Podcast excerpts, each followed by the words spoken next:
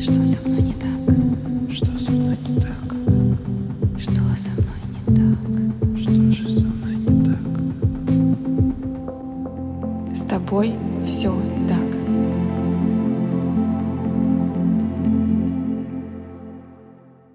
Всем привет! Меня зовут Евгения Романова. Я практикующий психолог и автор подкаста «С тобой все так», который посвящен психологическим травмам и их влиянию на жизнь человека. С тобой все так. В прошлых двух выпусках мы говорили с вами про контрзависимость и созависимость. Я обещала поговорить с вами про взаимозависимость. Что это такое? Точно ли это нормально? Вообще, насколько нормально быть зависимым от партнера? Ведь тут такое слово есть.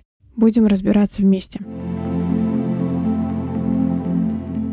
Взаимозависимые отношения — это такие отношения, которые ведут к близости. Помните, в предыдущем выпуске я задавала вам вопрос на подумать о том, что такое для вас близость. Так вот, взаимозависимые отношения неразрывно связаны с близостью. Это добровольное и обоюдное желание быть с другим, заботиться о нем, любить, создавать искренние доверительные отношения, ощущать, что вам прекрасно вместе, но при этом вы не зависите друг от друга. Сливаться с партнером в одно целое и постоянно идти на жертвы ради него — это созависимые отношения в таком чистом виде. Помните опять же фразу «ты моя половинка».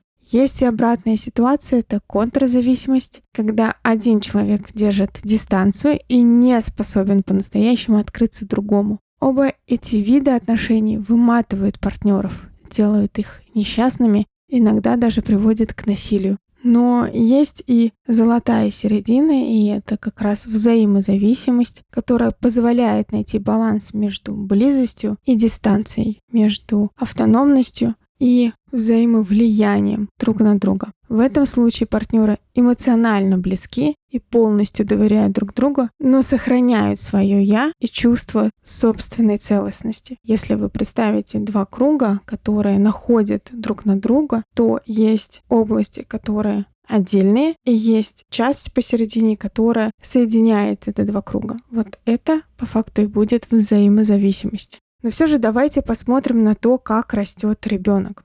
В первые месяцы особенно жизни ребенок правда полностью зависит от родителей. Назовем это созависимый этап в отношениях. Его психоэмоциональное состояние зависит от родителей, его, в принципе, выживание зависит от родителей. И это нормально, потому что без этого ребенок точно не выживет. Но дальше он постепенно начинает отделяться от родителей. Поначалу это довольно такое незрелое, и это как раз-таки этап контрзависимости. Вот эта история про «я сам», «мне никто не нужно», «это я девать не буду», «мне не нравится». Это, в принципе, контрзависимость, когда я очень хочу свободы, но у меня ее еще нет, но очень-очень нужно. Туда же подростковый бунт, и это большая такая часть контрзависимости, когда хлопание дверьми, уход из дома, крики «я вас больше не люблю» и другие истории. Попробуйте вспомнить себя в этом возрасте, когда подросток считает себя самостоятельным и хочет автономности. Но насладившись таким противостоянием, мы переходим на новый этап отношений с родителями. Это независимость. И дальше этап взаимозависимости, когда постепенно начинает формироваться, и это этап все же мы берем именно взросление ребенка, то этап взаимозависимости развивается в период его похода в школу, когда он начинает учиться, потому что тогда он начинает выстраивать отношения с друзьями, с окружающими, учится договариваться с ними, удовлетворять своих потребностей и брать на себя ответственность, в том числе что-то получая взамен.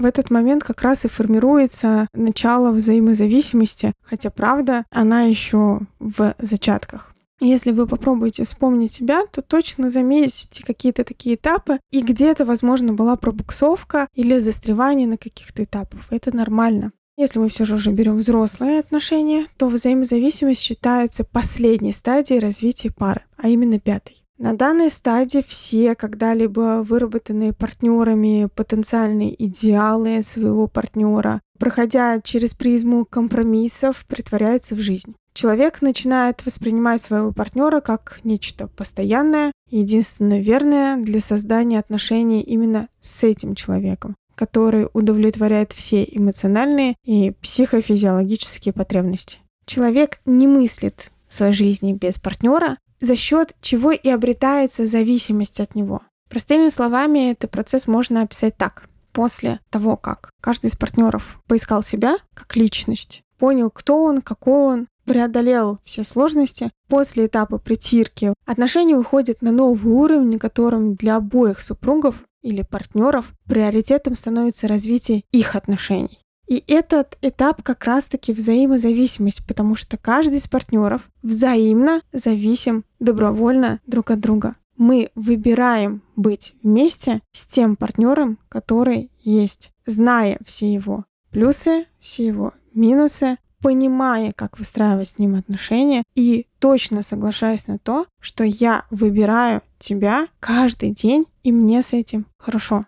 Все же есть признаки взаимозависимых отношений. Их на самом деле глобально не очень много, но мне кажется, очень важно про них проговорить. Первое — это каждый из партнеров сохраняет свои границы и уважает чужие. То есть вы не делаете то, что не нравится партнеру, почтительно относитесь к его личному пространству и времени, принимаете его выбор и получаете такое же отношение в свою сторону. И здесь важно понимать, что когда я говорю не делайте ничего, что не нравится партнеру, это не про то, что вы четко сто процентов навсегда знаете все, что партнеру не нравится. Потому что границы держат два человека. И мы меняемся постоянно. Мы невозможно узнать другого человека, да и себя невозможно узнать. Целой жизни на это не хватит. И поэтому не делайте то, что не нравится. Это про то, что я уже знаю, что это не нравится, и я это не делаю. Если в нашей паре не принято подкалывать друг друга, то это не принято с двух сторон. Далее, вы умеете слушать и слышать. Вы разговариваете, поддерживаете друг друга, готовы обсуждать все, даже неприятные для вас темы.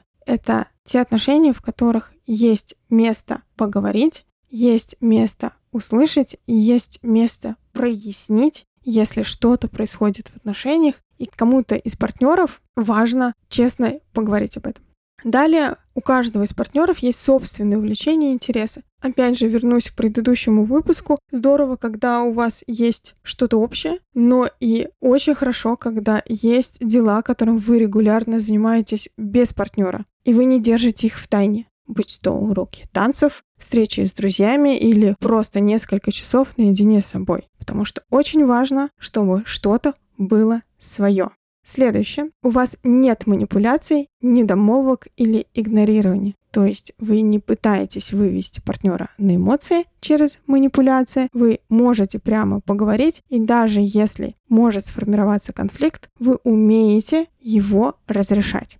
Каждый из вас несет ответственность за свои поступки. Это пятый пункт признака. То есть вы можете признать, что в какой-то ситуации повели себя неправильно, не пытаетесь оправдаться и не ищете виноватых. И в то же время не берете на себя ответственность за действия другого, испытывая бесконечное чувство вины. Это нормально извиняться. Это нормально, когда что-то может пойти не так. И нормально, честно об этом говорить партнеру и слышать в ответ «да, хорошо» или «ты знаешь, это было не так, видимо, ты меня так понял» или как-то еще прояснить, но точно брать на себя ответственность о том, что да, что-то может пойти не так. Далее вы создаете друг для друга безопасное пространство. Безопасное — это означает, что я понимаю, что мне можно не бояться быть уязвимым, мне можно спокойно говорить о своих чувствах и решать конфликты. Вы можете обходиться без обесценивания, неуместных шуток, непрошенной критики и резких суждений. Есть еще два правила. Одно касается лично каждого партнера, и одно касается пары. То, что касается пары, вы участвуете в жизни друг друга, разговариваете, поддерживаете, проявляете искренний интерес и внимание. То есть вам правда интересен ваш партнер. Вам интересно его узнавать, понимать, что с ним происходит, разговаривать с ним и иногда даже просто молчать. И последний пункт касается каждого из партнеров отдельно. Это у вас адекватная самооценка.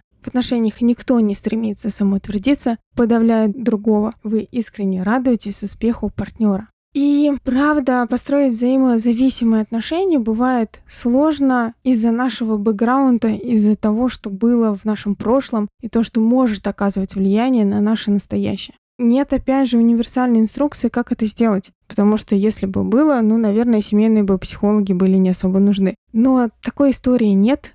Очень важно сконцентрироваться в первую очередь на себе, а не на партнере. Узнать себя, понять свои потребности, сформировать свои границы, по-настоящему полюбить себя и понять, что вам подходит, а на что вы точно не готовы соглашаться. Потому что без этого понимания, без базового понимания себя невозможно выстраивать отношения с партнером. Потому что если я не знаю, кто я, как я могу выстраивать отношения с другим человеком, не перенося на него какие-то ожидания, потребности, чтобы меня долюбили, мне досказали и так далее. И это можно делать как в паре, так и одному. И здесь правда важно просто обращать внимание больше на себя. Считается, что на старте отношений важно честно ответить себе на вопрос, зачем вам этот человек. Бывает так, что мы заводим отношения, потому что хотим забыть бывшего или бывшую, поднять свою самооценку, доказать что-то себе или окружающим, избавиться от чувства одиночества. Но в таком случае мы с самого начала уменьшаем свои шансы на крепкий равноправный союз, потому что он изначально уже выстраивается